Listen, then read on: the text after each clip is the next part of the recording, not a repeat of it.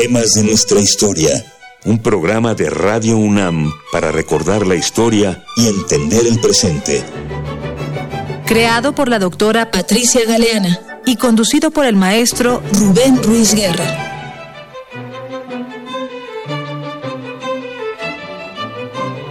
Buenos días, bienvenidas todas, bienvenidos todos a una nueva emisión de temas de nuestra historia, un espacio que nos brinda Radio Universidad Nacional Autónoma de México para que aprendamos un poquito de nuestra historia.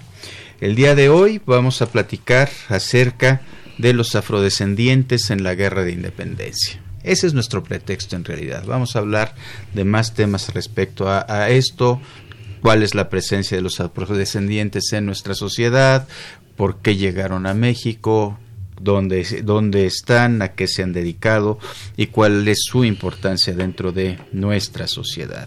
Para eso contamos en el día de hoy con la presencia del doctor Israel Ugalde. Pero antes de continuar, quisiera yo darles los medios de comunicación que tenemos con ustedes. El teléfono en cabina es el 55368989. Repito, teléfono en cabina 55368989. Tenemos un Facebook, temas de nuestra historia, tenemos un Twitter, es arroba temas historia y recuerden que este programa se graba y se guarda en la biblioteca de los iPods de Radio Universidad.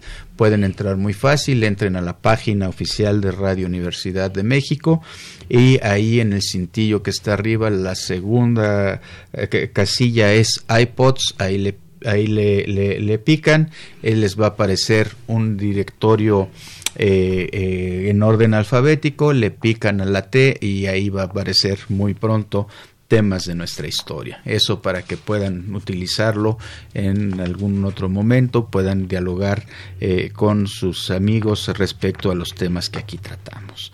Les decía yo que vamos a hablar acerca de los afrodescendientes en la guerra de independencia.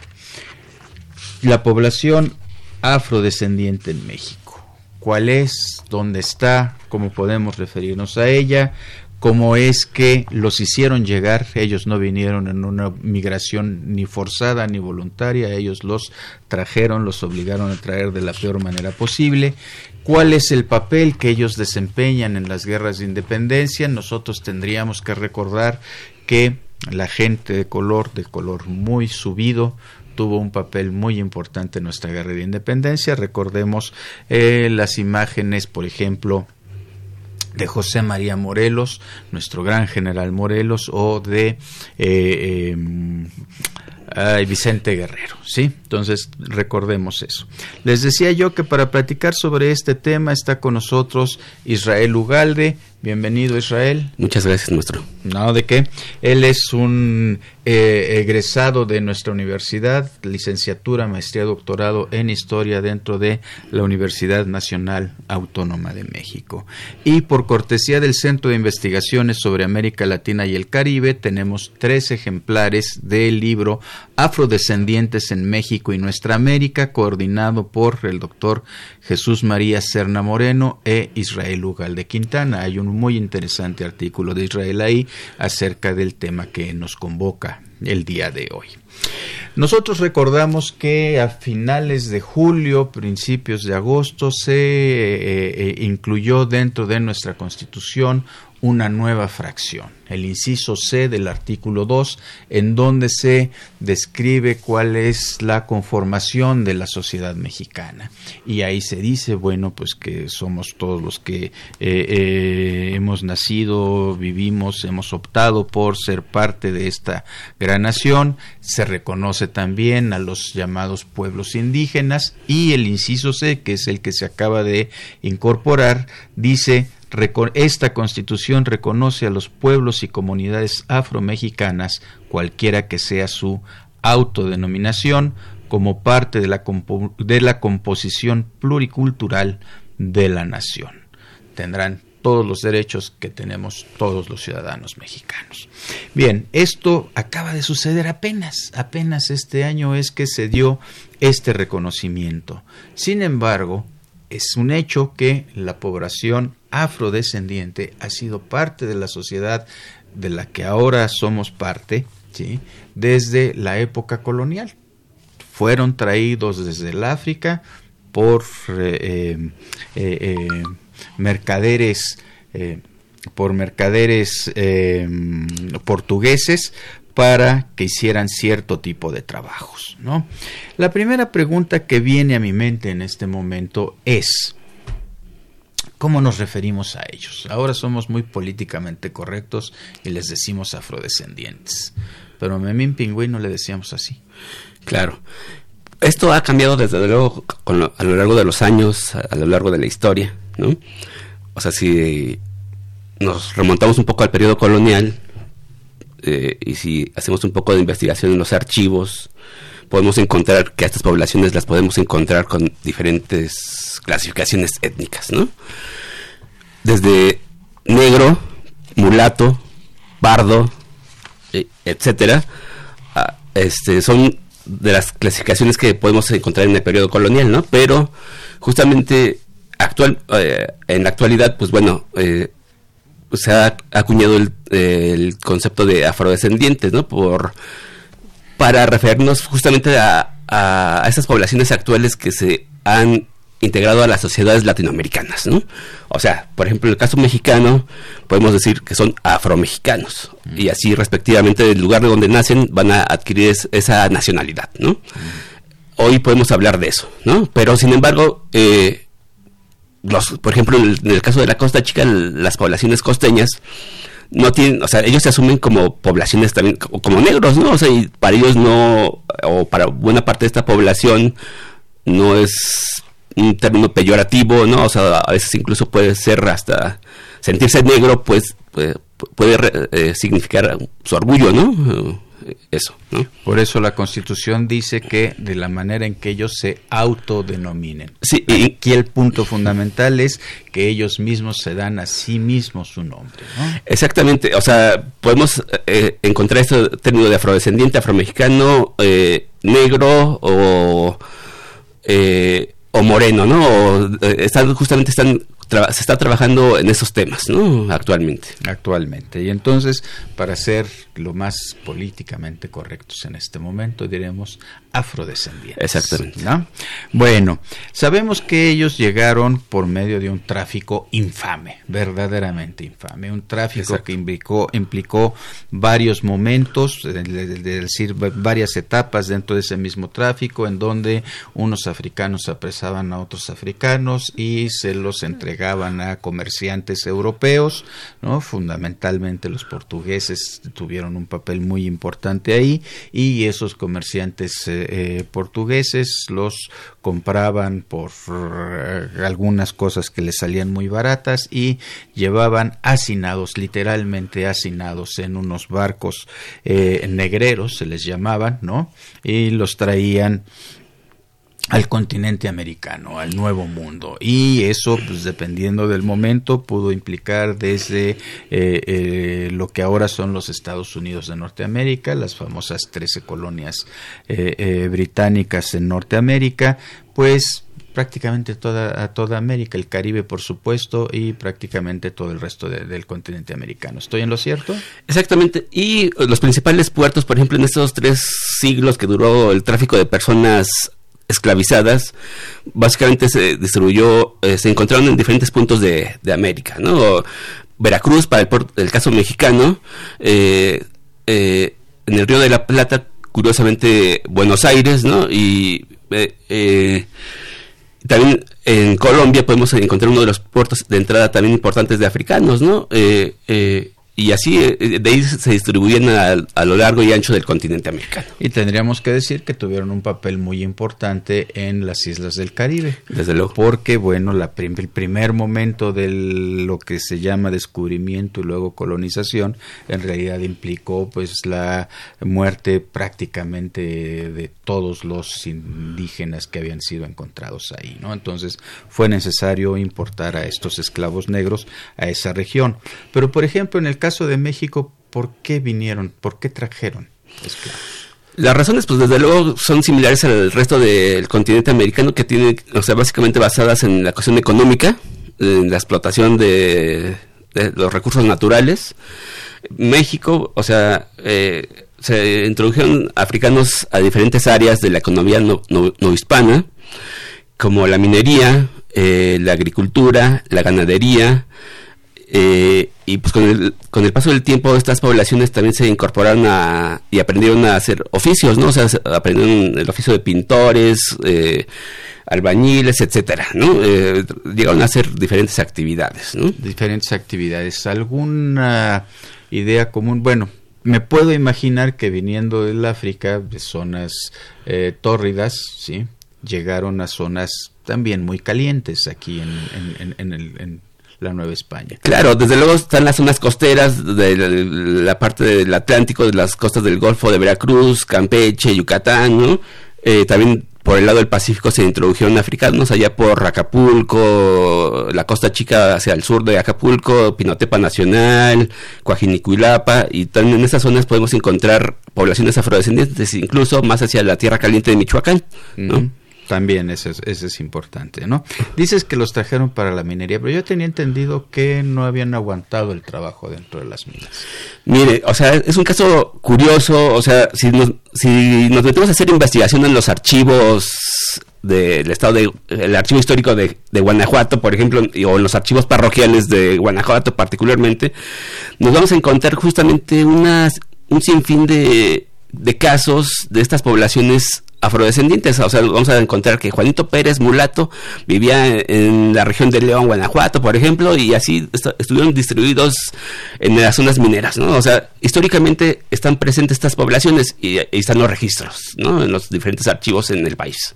Ya, entonces, ¿Es un mito que no aguantaron el trabajo en las minas? Sí, desde luego que es un mito, o sea, eh, eh, eh, su presencia está ahí, ¿no? Históricamente está ahí, ¿no? Ah, muy bien, perfecto. Bueno, entonces se dedican a la minería, pero me puedo imaginar que se han de haber dedicado fundamentalmente a trabajo agrícola en zonas calientes. Sí, agrícola, o sea, mm, por ejemplo, eh, hablemos el caso que conocen, conocemos muchos, la Costa Chica, ¿no? Eh, ahí, por ejemplo, la producción de cacao eh, y algodón, o sea, fue fundamental para también para la introducción de africanos a esa región. Eh, además de las haciendas ganaderas, ¿no? Este, Veracruz, desde luego, la producción de caña de azúcar fue también importante, ¿no? para introducir a poblaciones afrodescendientes, ¿no? Eso hasta Michoacán claro, y un poco a Jalisco, ¿no? Claro. En un momento determinado. Bueno, creo que ya hemos llegado en el momento de nuestro primer interludio, de nuestra primera pausa musical y bueno, pues este hoy vamos a escuchar en primer lugar Pinotepa del disco Chilenas, Boleros, Bambucos y Guapango y es de autoría de Álvaro Carrillo.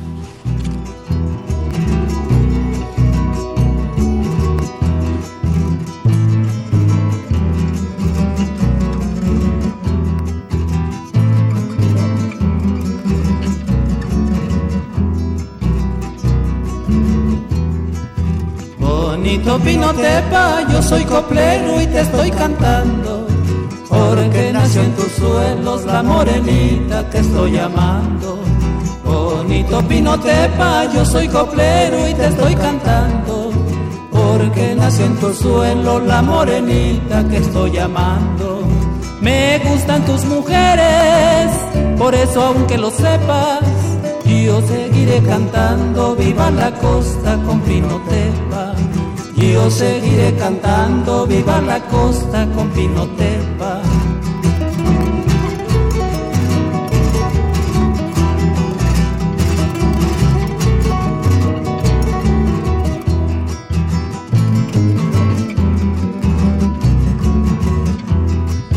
Pues estamos de regreso para continuar platicando con el doctor Israel Ugalde acerca de los afromexicanos, los afromexicanos en las luchas de independencia.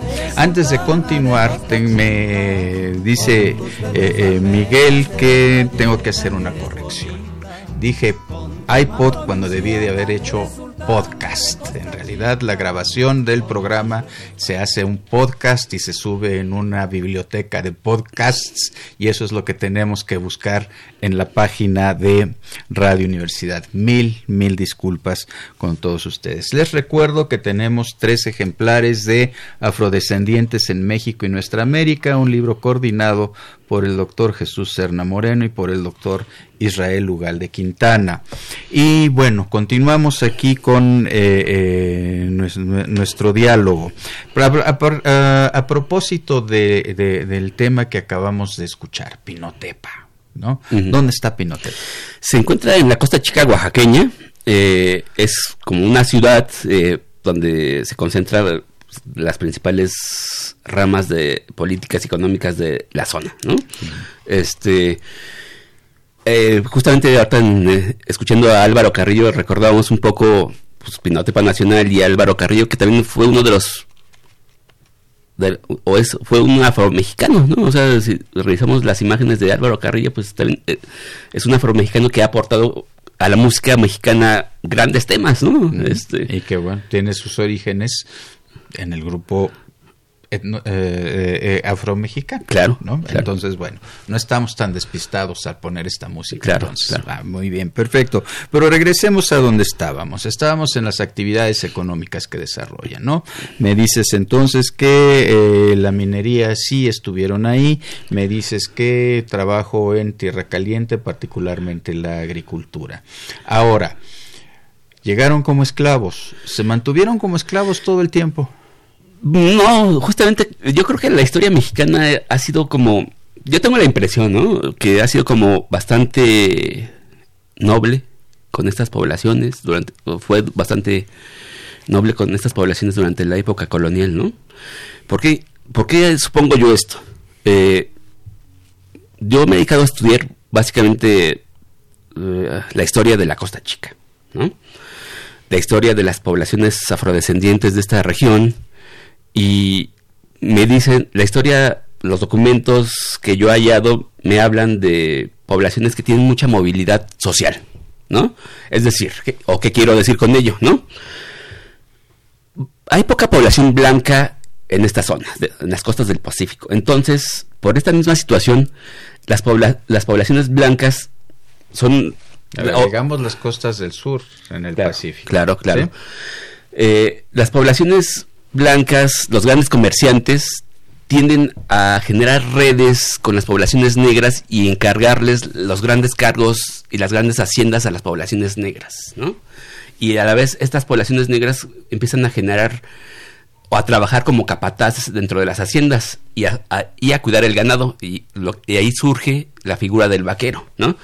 Un vaquero afromexicano que está al cuidado de, de la ganadería.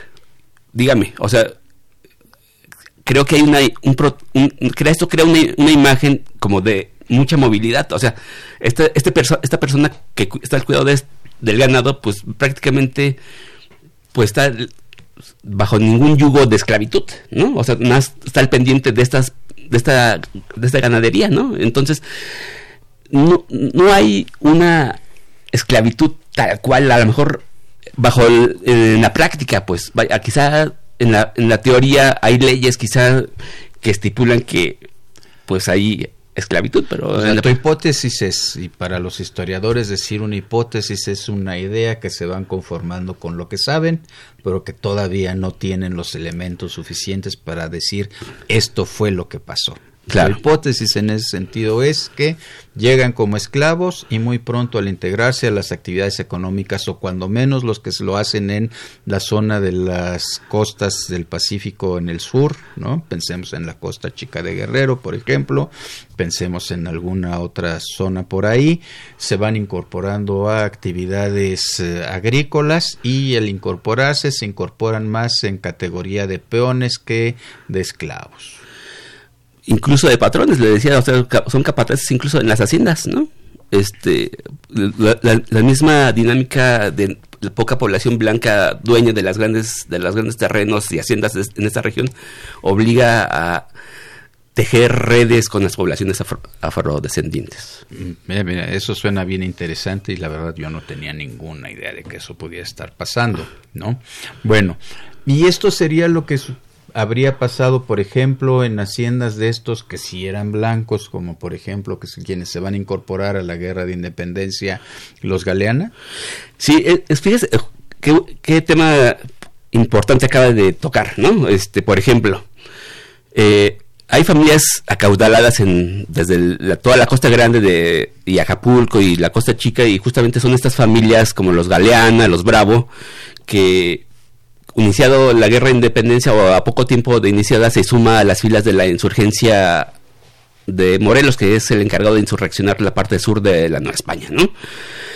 Estos grandes hacendados pues tienen como colaboradores de sus haciendas a un buena, un sector amplio de población afrodescendiente colaborando con ellos, ¿no? Una vez que se suman a la insurgencia, pues desde luego estos, estas grandes familias eh, llevan consigo a, estos, a estos trabajadores negros, ¿no? Y desde luego Morelos logra, consigue este conformar un ejército multiétnico, ¿no? En poco tiempo, ¿no?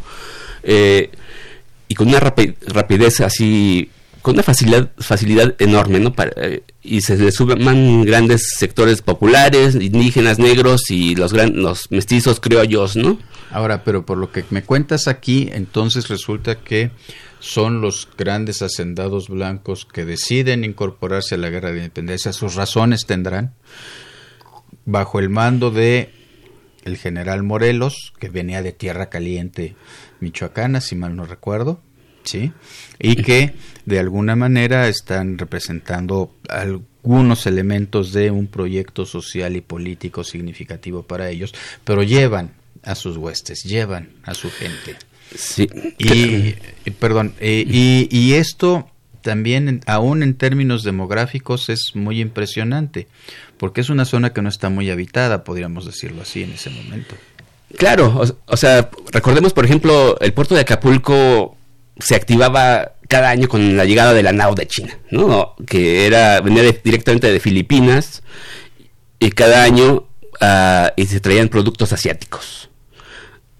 Eh, cada año, pues llegaban, se activaba el puerto, existía una especie de feria, ¿no? Donde pues llegaban mucha gente a intercambiar productos, pero las poblaciones que habitualmente radicaban, por ejemplo, en Acapulco, pues en su mayoría en poblaciones afrodescendientes, ¿no? Eh, salvo esos meses que llegaba la nao de China, pues llegaban comerciantes de diferentes regiones de la Nueva España y de diferentes calidades, ¿no? Españoles, mestizos, etcétera, ¿no? Eh, ahí, o sea, eh, Acapulco es un caso particular en el sentido de que, pues, está justamente poblada en su mayoría por poblaciones negras y, hay un artículo muy bonito que de, eh, de, Jesús Hernández Jaines que habla sobre ese proceso de guerra de independencia y las poblaciones negras de Acapulco, ¿no? Es un artículo que se llama Cuando los mulatos quisieron mandar, insurgencia y guerra de castas en el puerto de Acapulco, ¿no? Bueno, pero, pero ¿eran poquitos o eran muchos? Pues eh, Ahorita no, recuerdo exactamente el número para comprensión, pero sí, en su mayoría era una población negra, ¿no? La que habitaba Acapulco, eh, Acapulco y eh, hacia Oaxaca, por, ejemplo, sí es una minoría, ¿no? O sea, de, o sea, en términos numéricos, por ejemplo, podemos pensar que para el siglo XVIII, la segunda mitad del XVIII, hay poblaciones indígenas que rebasan, por ejemplo, los 5.000 habitantes y las poblaciones negras son 600, por ejemplo, ¿no? es más un poco más del 10%. Bueno, pero en fin, entonces estamos hablando de un núcleo social importante que tiene un papel económico muy significativo, puesto que son quienes están trabajando justamente en esas tierra, en esa tierra caliente que pues bueno, soportar el calor siempre es complicado, ¿no? Y que bueno, ellos traen de, de vivencia en, en, la tierra de donde vienen, justamente poder trabajar en, en estos climas extremadamente extremada, eh, eh, extremosos. Bien, el punto aquí es, socialmente, ¿cómo eran vistos?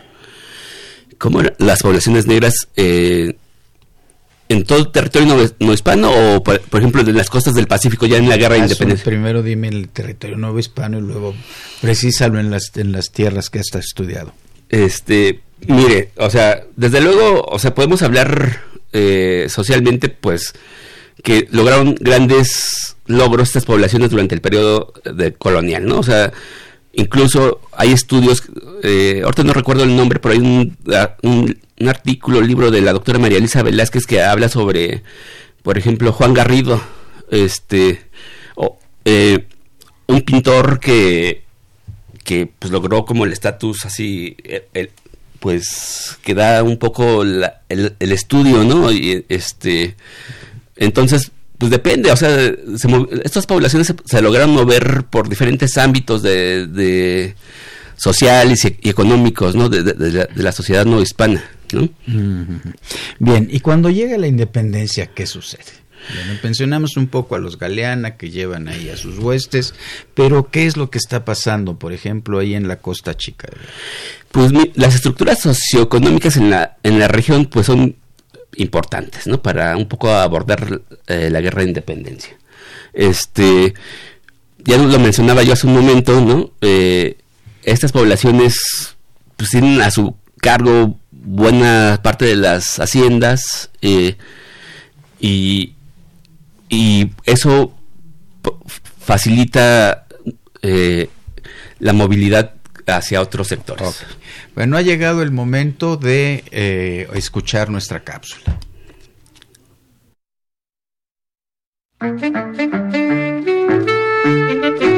En julio de 1820, un papel incidentario, redactado por el comandante de milicias, Francisco Rionda, presenta una carta pensada y elaborada por un negro de nombre Roberto, titulada Clamor Africano. En dicho escrito se exhiben varios temas. Ahí, los negros de esta demarcación se quejan de no poder tener parte relevante en las elecciones del mes de agosto, con arreglo en el artículo 22 de la Constitución Política de la Monarquía Española se exige a las autoridades coloniales ser tratados, además de como buenos cristianos, como buenos ciudadanos españoles. Al pedir este reconocimiento, se resalta el esfuerzo que han hecho por defender las posesiones de la corona española en territorios americanos, sobre todo en la Nueva España. A Rey nuestro Señor Fernando VII.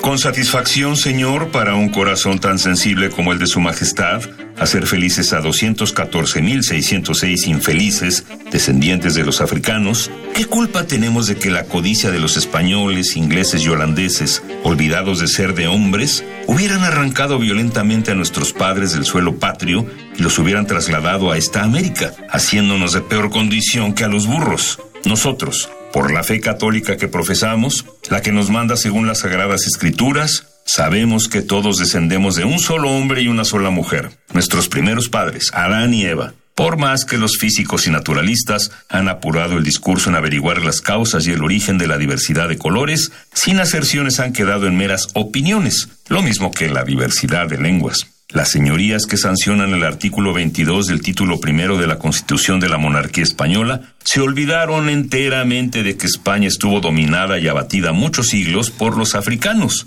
¿Y aquellos no eran mejores que nosotros? dejó la más sana crítica de esta mezcla. ¿De qué nos sirve quede abierta la puerta de la virtud y del merecimiento para lo futuro si las elecciones presentes del mes de agosto de este año quedamos unos meros ceros y hecho mofa y la burla de los demás ciudadanos? Nuestros padres, hermanos y parientes han derramado su sangre y la están derramando en defensa de la corona y de la patria. Qué sensible y doloroso nos será, Señor, el desaire que vamos a recibir desaire que nos conduzca a una venganza cruel, sangrienta, funesta a la monarquía y a la patria. Solo vuestra majestad, Señor, nos puede liberar de tan fatal pronóstico, haciéndonos iguales a los demás ciudadanos. Entonces, alzaremos las manos al cielo en acción de gracias y no cesaremos de pedir al Ser Supremo que guarde y prospere el reino de vuestra majestad largos y felices años. Costa de la Mar del Sur, 20 de julio de 1820. Su Real Majestad, de su ilustrísimo esclavo de vuestra Majestad, el negro Roberto. Este documento muestra conocimiento de la constitución política de la monarquía española. El artículo 22 de dicho estatuto establece lo siguiente. A los españoles que por cualquier línea son habidos y reputados por originarios del África, les queda abierta la puerta de la virtud y del merecimiento para ser ciudadanos. En su consecuencia, las Cortes concederán carta de ciudadano a los que hicieron servicios calificados a la patria o a los que se distingan por su talento, aplicación y conducta, con la condición de que sean hijos de legítimo matrimonio de padres ingenuos, de que estén casados con una mujer ingenua y avecindados en los dominios de las Españas y de que ejerzan alguna profesión, oficio o industria útil con un capital propio. Con la presentación de estos argumentos, queda claro que el llamado que hizo Morelos el 17 de noviembre de 1810, cuando elimina el sistema de castas y la esclavitud y hace un llamado para que todos se asuman como americanos, queda corto a la población negra de esta demarcación. Estamos de regreso, seguimos platicando con el doctor Israel Ugalde acerca de la presencia de los afromexicanos en las luchas de independencia y un poquito de más cosas. Pero bueno, em, entonces tenemos que hay una población importante, doscientos y tantos mil, tal como nos lo ha dicho la cápsula, no son de nada de despreciar, me imagino que está haciendo referencia ahí a la zona de lo que sería actualmente el estado de Guerrero, tal vez Oaxaca, ¿no? Y los tenemos esparcidos a lo largo y ancho del territorio de la parte nuclear del territorio de la Nueva España y algunos de ellos han logrado salir de la esclavitud y hacerse un cierto espacio social y económico en el espacio en el que están. Ahora, cuando llega la, guerra de independencia, nosotros recordamos que, eh, el movimiento que encabeza Miguel Hidalgo es un movimiento que muy pronto va a tomar un cariz que, con, eh, social fundamentalmente social y eso es uno de los eh, elementos que definen al movimiento, a esta parte del movimiento de independencia, el que encabezado por Hidalgo con un cierto cariz, con una preocupación social.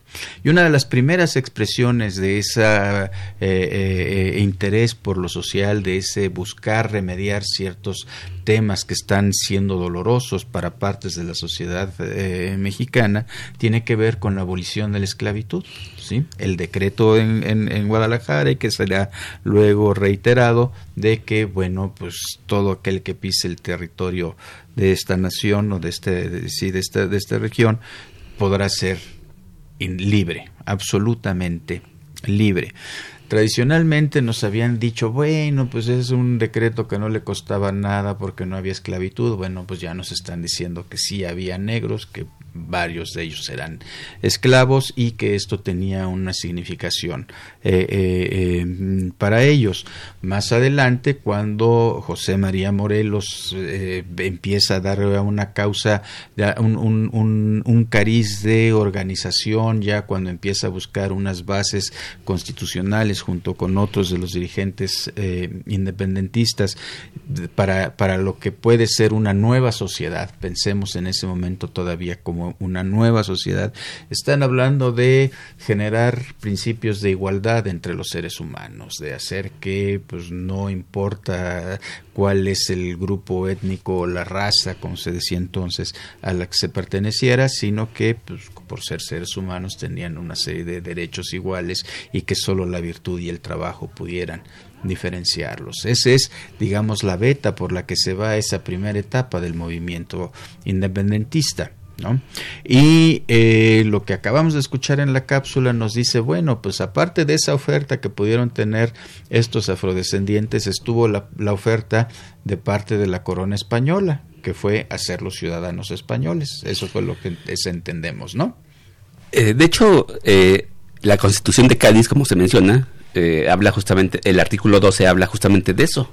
Y curiosamente estas poblaciones tienen conocimiento de, de, esa constitución de Cádiz del 12 y, particularmente de ese artículo. Entonces, también la pregunta es cómo tuvieron acceso, cómo tienen cómo tuvieron conocimiento de ese artículo, ¿no? Para eh, casi al final de la guerra de independencia, en 1820, como se señala en la cápsula, estas poblaciones reclaman una ciudadanía por sus servicios al rey, ¿no?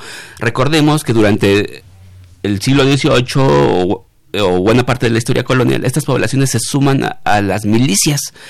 Y una vez llegada la guerra de independencia, estos cuerpos milicianos eh, son comandados para eh, contrarrestar a la insurgencia.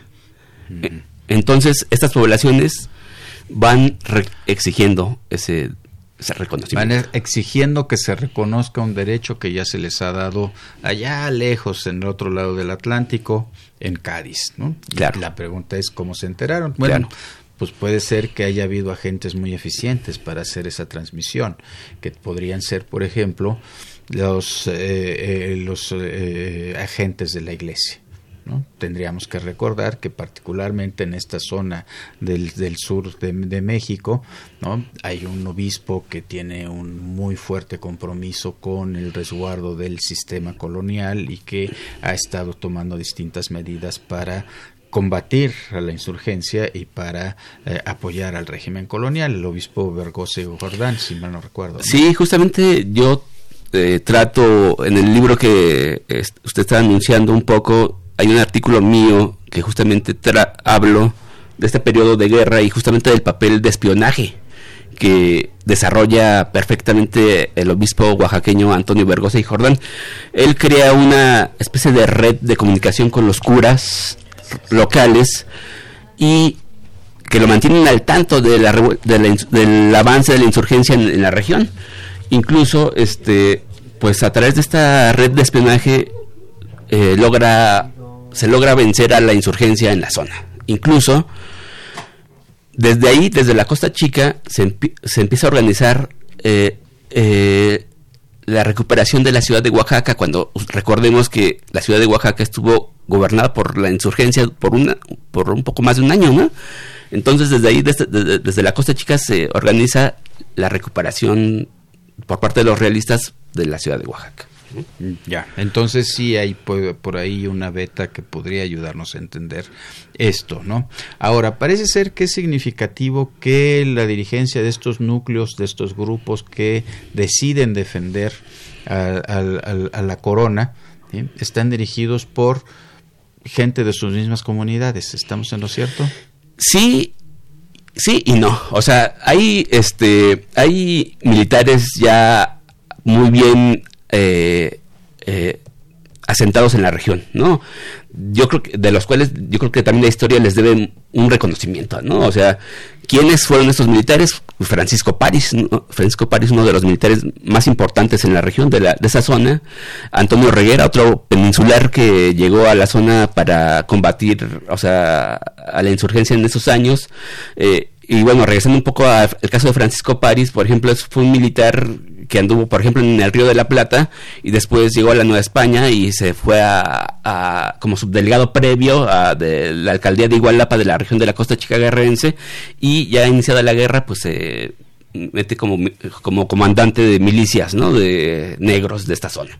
Sí, pero son ellos están peleando por por la corona. Sí, sí, sí, sí, sí. Y dices que vienen de fuera. Sí. Pero no hubo dirigentes locales. Yo no tengo registros, ¿no? Más que, por ejemplo, este caso del negro Roberto, ¿no? Que es, o sea, eh, eh, es un caso que yo creo que merece ser estudiado, es, merece eh, también que la historia lo, lo reconozca independientemente de, del papel que asumió como en el momento, ¿no? Hay otro militar negro de origen, afrodescendiente que se llamó José Alemán, también en la, en la Costa Chica, también fue otro militar que dirigió este, las milicias de la región. Este, también él fue un soldado, un, comandante negro. ¿no? ¿Y él con quién peleó? En, eh, contra de, de, la insurgencia. En contra de la insurgencia.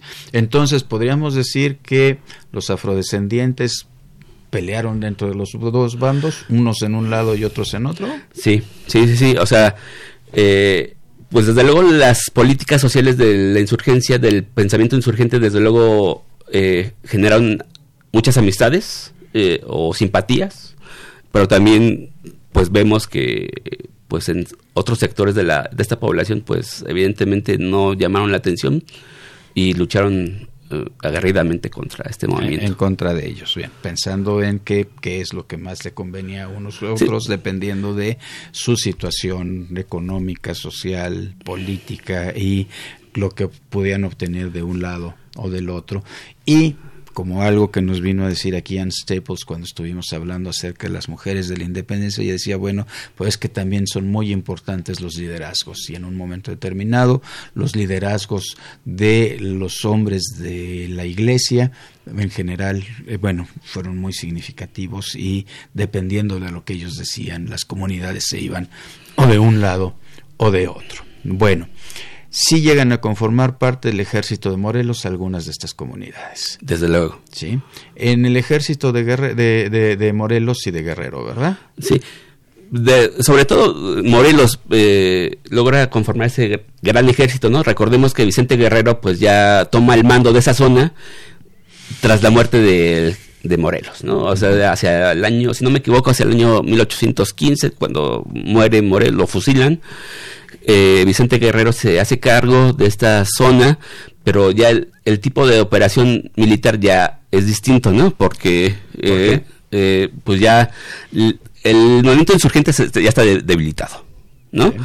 Y entonces Vicente Guerrero empieza a operar con la táctica de guerra de guerrillas, que es diferente a la de un ejército, ¿no? Entonces, de momento se aparecen en algún lugar, hacen alguna táctica militar y desaparecen, ¿no? Fue la manera que operó Vicente Guerrero hasta finalizar eh, eh, la guerra de independencia, ¿no? Y sabemos que, bueno, posteriormente, a, lo largo de los años, fue presidente de México, ¿no? También nosotros tuvimos un, presidente negro, ¿no? sí, sí, fue totalmente afrodescendiente. Sí, o sea, las actas de, eh, de nacimiento y de bautismo nos hablan justamente de pues, una ascendencia africana, ¿no? Una presencia, ¿no? en su situación familiar. En su situación familiar. Ah, bien. Bueno, nos acercamos hacia el fin de la independencia. ¿Qué tan fuerte es el movimiento de las guerrillas de Guerrero? Eh, pues son fuertes, se mantienen, se logran mantenerse, logran mantenerse, eh, eh, como lo señalamos esporádicamente, pero pues ya, o sea, este, hasta que llega Agustín de Iturbide, ¿no? proclama. pues han de haber tenido suficiente fuerza como para que Iturbide se viera obligado a dialogar con ellos, ¿no? Claro, claro, yo, yo creo que sí, sí.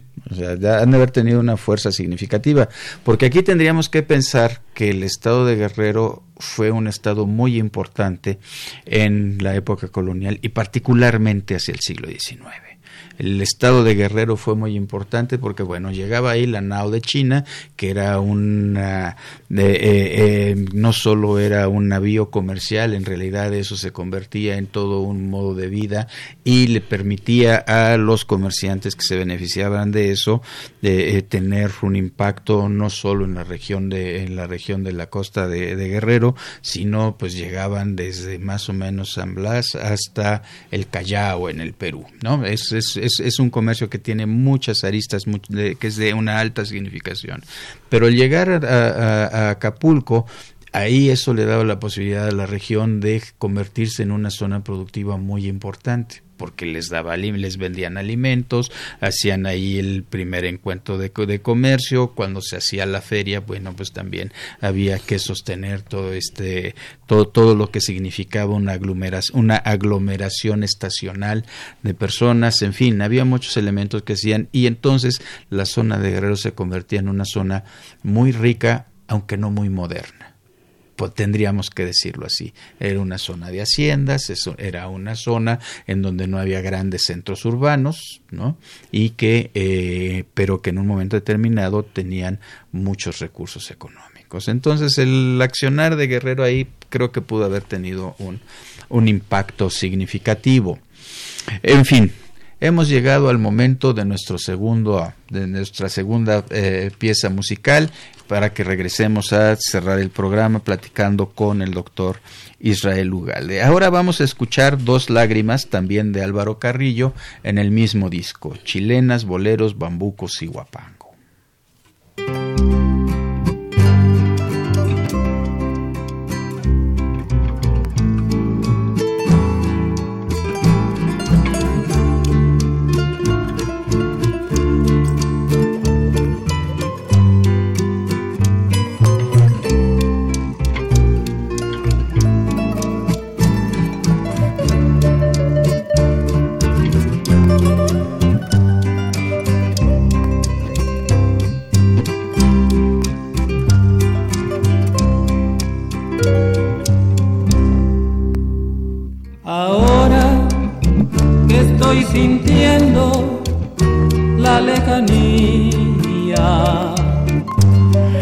Muchísimas gracias. Estamos de regreso a la último, el último segmento de nuestro programa. Seguimos platicando con el doctor Israel Ugalde acerca de los afrodescendientes en las luchas de independencia. Les recuerdo el teléfono en cabina 55 36 89 89 55 36 89 89.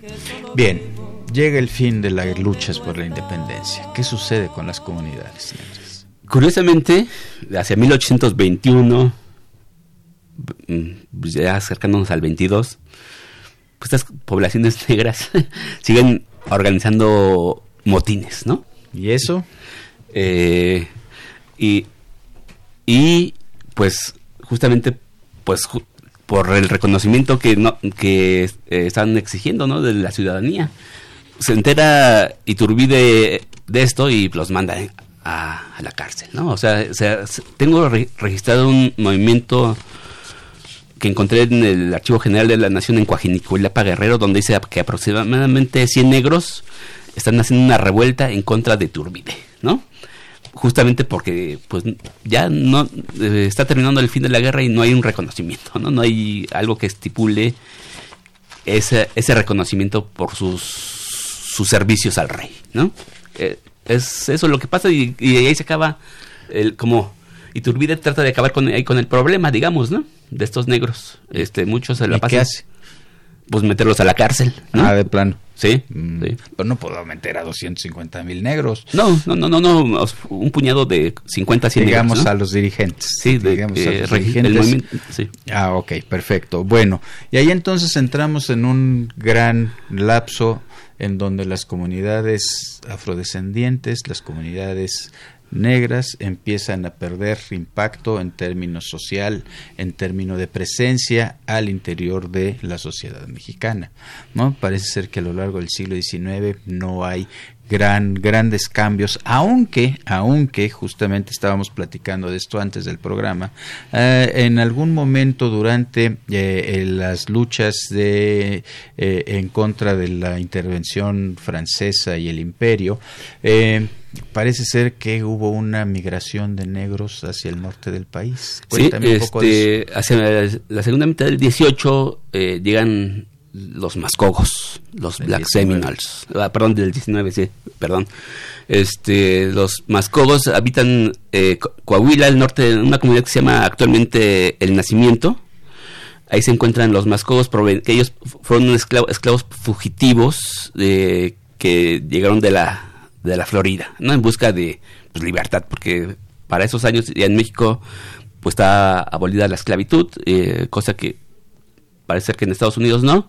Entonces se fugan y se les da tierras y, hasta en la actualidad ahí siguen los mascogos. Bueno, de hecho en ese momento en los Estados Unidos está la guerra de secesión que tiene como uno de los motivos principales, y no el más importante, justamente el tema de la esclavitud y cómo esa sociedad puede resolver la, eh, eh, la esclavitud. Entonces, sí es un hecho que vinieron esclavos fugitivos de los Estados Unidos de Norteamérica a entrar al territorio mexicano durante la época de eh, eh, la guerra en contra de la intervención francesa y que se llegan a establecerse en el norte del país. ¿Tienen algún tipo de participación militar en, nuestro país?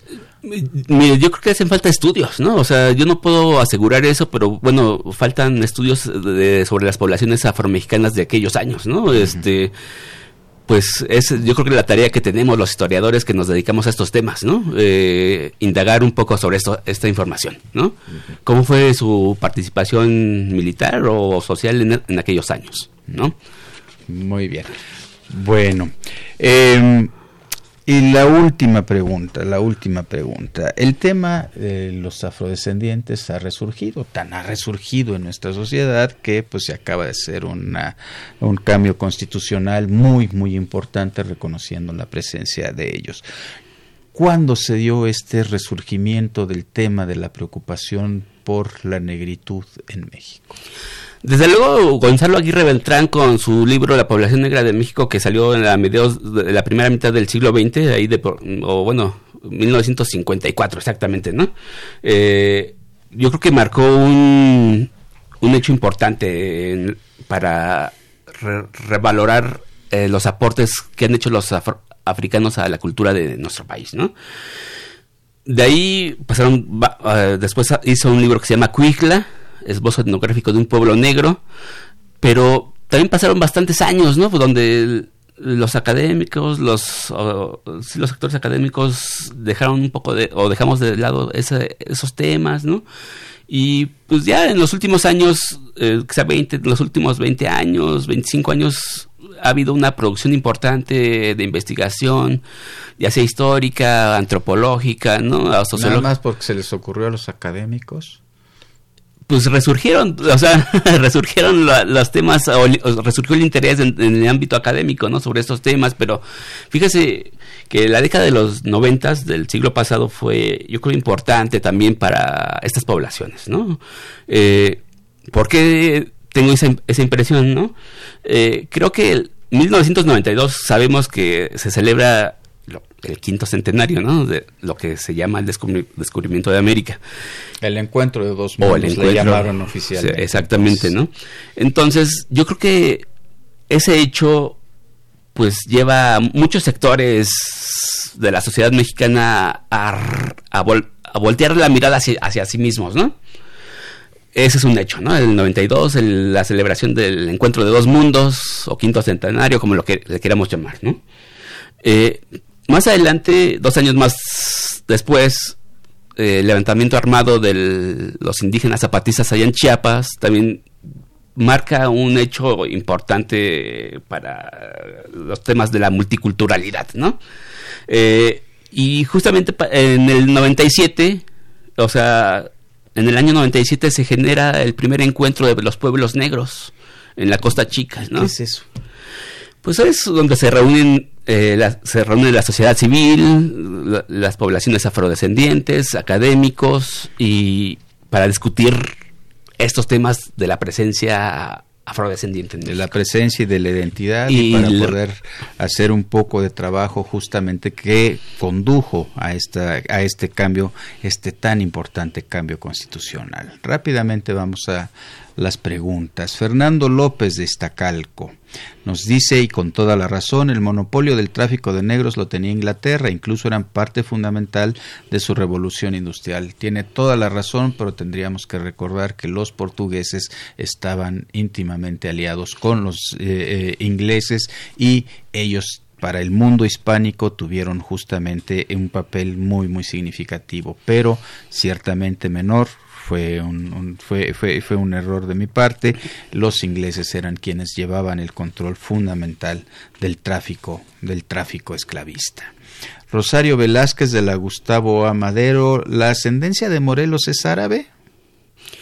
Mm, pues no necesariamente, o sea, eh, hay una discusión en torno a su ascendencia. Hay quienes afirman que pues, también tiene una ascendencia africana, ¿no? Eh, pero pues está la discusión, vaya, ¿no? O sea, no, todavía no se asegura algo. Muy bien. Los cuadros que tenemos, ninguno hace cabal cabal justicia al, a, lo o no, no, no, vemos que haga cabal justicia al fenotipo de, del generalísimo.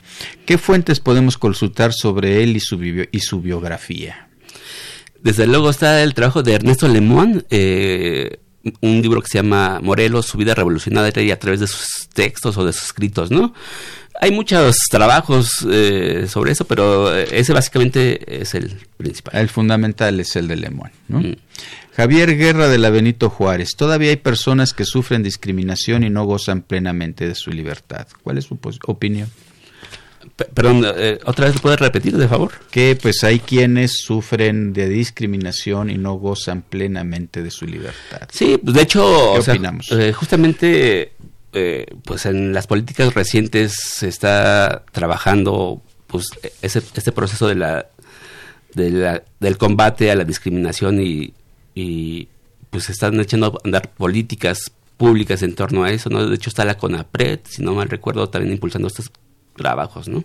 Sí, es un trabajo que, bueno, desde el gobierno se han hecho algunos esfuerzos importantes, desde el ámbito académico también, pero yo creo que es un trabajo fundamentalmente de la sociedad, el combate a cualquier cualquier tipo de discriminación es una tarea muy importante para convertirnos, para llegar a ser lo que deseamos plenamente, es ser una sociedad absolutamente igualitaria, democrática, en donde todas, todos los seres humanos puedan tener, podamos tener posibilidades de desarrollo.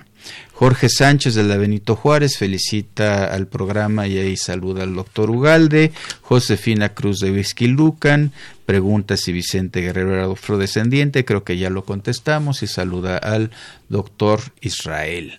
Rodolfo Chávez de Tláhuac nos dice qué tema tan interesante y María Cruz Paredes de la Magdalena Contreras dice que es un tema y los datos son muy interesantes que no se encuentran en cualquier lado. Justamente una de las tareas que tenemos que hacer los académicos tiene que ver con encontrar este tipo de temas que son muy relevantes, que son sumamente importantes para entendernos como sociedad y para poder construir la sociedad que verdaderamente eh, queremos.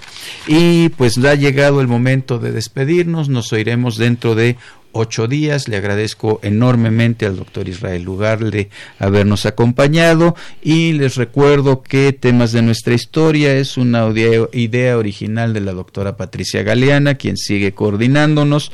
El conductor es Rubén Ruiz Guerra. En la producción estuvo Erlinda Franco.